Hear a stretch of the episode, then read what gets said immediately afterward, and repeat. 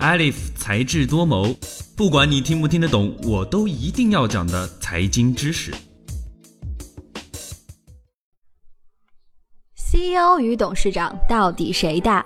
五月二十一日下午，乐视网发布公告称，贾跃亭申请辞去乐视网总经理职务，专任董事长一职，梁军任公司总经理。贾跃亭表示，由于业务板块分为好几块，公司发展业务量越来越大，自己身兼数职，能力有限。为了让更强的团队投身乐视网的管理，从经营管理、财务核算、资金计划上，应当有较大提升，才进行这次调整。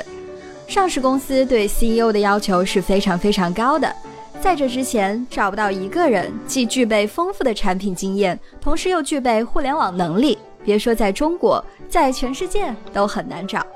因此，上市公司的负责人适合在体系内培养和选拔，而不是从体系外空降。跨界的人才需要从体系内不断蜕变。现任总经理梁军是乐视生态培养出来的最优秀的互联网生态专家之一。让生态价值最大化非常重要。接下来，乐视将更加专注于战略思考，让上市公司的治理体系更趋合理。那么，大家不禁要问：贾跃亭虽然请辞 CEO，但是依然留在董事长的位置上，是不是表面退出，实际上还主管着乐视的商业行为呢？这就是我们今天需要厘清的概念——股份公司的治理架构。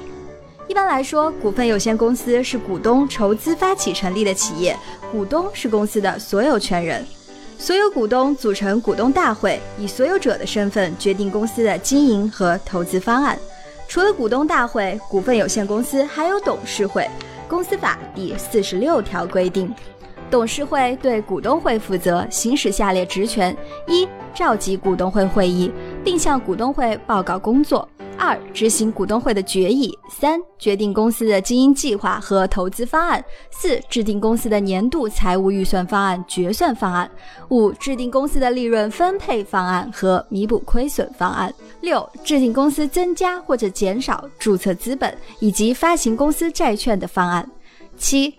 制定公司合并、分立、解散或者是变更公司形式的方案。八、决定公司内部管理机构的设置；九、决定聘任或者是解聘公司总经理及其报酬；十、制定公司的基本管理制度；十一、公司章程规定的其他职权。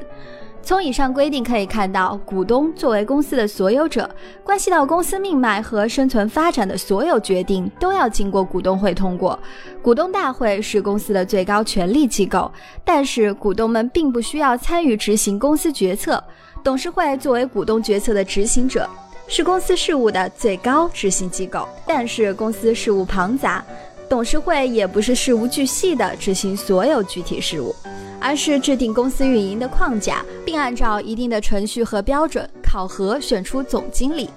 授权总经理总揽公司的总体运营，授权总经理总揽公司的具体运营。所以看到这里，我们就清楚了。在公司具体事务和运营方案的执行上，总经理可以说发挥着至关重要的作用。